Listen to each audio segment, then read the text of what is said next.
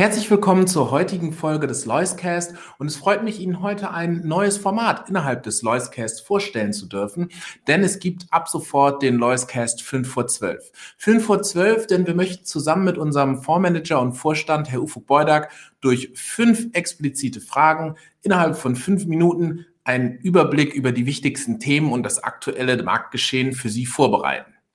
Herr Beudak, lassen Sie uns gleich in Medias Res starten mit der ersten Frage. Was ist denn aktuell das dominierende Thema, das Sie in den Gesprächen mit dem Unternehmen und dem Management zu diskutieren haben? Das lässt sich ganz klar mit der Inflation beantworten. Jegliches Unternehmen ist beeinflusst von den Preissteigerungen, die wir auch wahrnehmen. Wir haben Inflation auf der Lohnseite, Energie, Transport, Logistik, Produktion. Das heißt, Sie finden eigentlich keine Bereiche, wo die Inflation nicht seinen Einfluss ausübt. Und dementsprechend müssen die Unternehmen sich anpassen, schlanker werden, Kosten reduzieren oder auch Preise anziehen, sodass das die große Herausforderung in diesem Jahr ist. Kommen wir zur zweiten Frage. Rein in die Aktienmärkte. Wie blicken Sie auf die aktuelle Kapitalmarktsituation? Man muss ganz klar sagen, seit dem letzten September sind wir eigentlich in einem sehr starken Korrekturmodus. Man könnte sogar von Crash sprechen. Die Indizes halten sich aufgrund der Schwergewichtskomposition auf einem adäquaten Niveau, aber in der zweiten und dritten Reihe sind die Werte in der Regel um die 50 Prozent nach unten korrigiert. Und das ist tatsächlich etwas Ungewöhnliches, da eine große Dispersion im Markt aufgegangen ist, äh, wo man doch tatsächlich von Crash sprechen kann.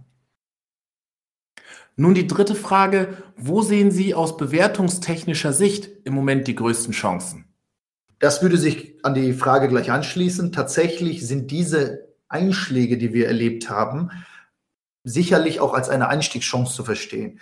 Gerade dort, wo die Unternehmen aufgrund des Sentiments, also der Stimmung an den Märkten, aufgrund ihrer Größe oder auf verschiedensten anderen Faktoren sehr stark in Mitleidenschaft gezogen worden sind, dort können Chancen lauern. Das gilt nicht für jedes Unternehmen, was sich da halbiert hat, sondern tatsächlich und das muss man dann im Einzelgespräch oder in der Analyse dann identifizieren, Dinge, die eigentlich einen guten Marktausblick haben, die gut aufgestellt sind und jetzt mit einem deutlich günstigeren Aktienkurs einhergehen. Und da glaube ich, dass die zweite, dritte Reihe tatsächlich am attraktivsten ist.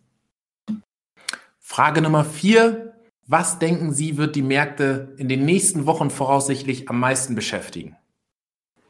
Also der Russland-Ukraine-Konflikt ist ja nicht gelöst. Das muss ganz klar gesagt werden. Es gibt so eine trügerische Ruhe. Wir haben uns daran gewöhnt, wenn man so möchte, hoffen, dass keine weitere Eskalation mehr vonstatten geht.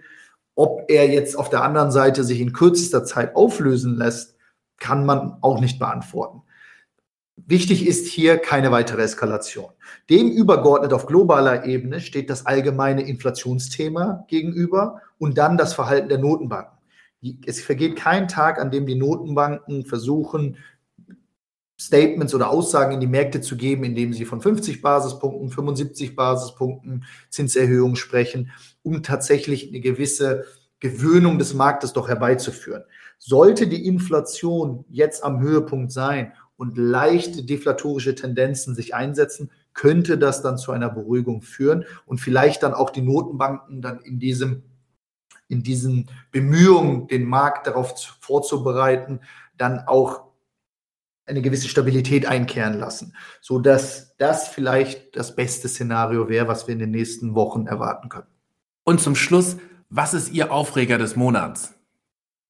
Da würde ich die Netflix-Aktie vielleicht nennen, da tatsächlich die glorreichen Fangaktien in den letzten Jahren einen fulminanten Aufstieg erlebt haben und nach dem Meta-Abverkauf, also der Facebook-Mutter, haben wir jetzt mit Netflix einen zweiten gefeierten Börsenstar, der erhebliche Kursverluste einnehmen musste, in dieser Woche erlebt.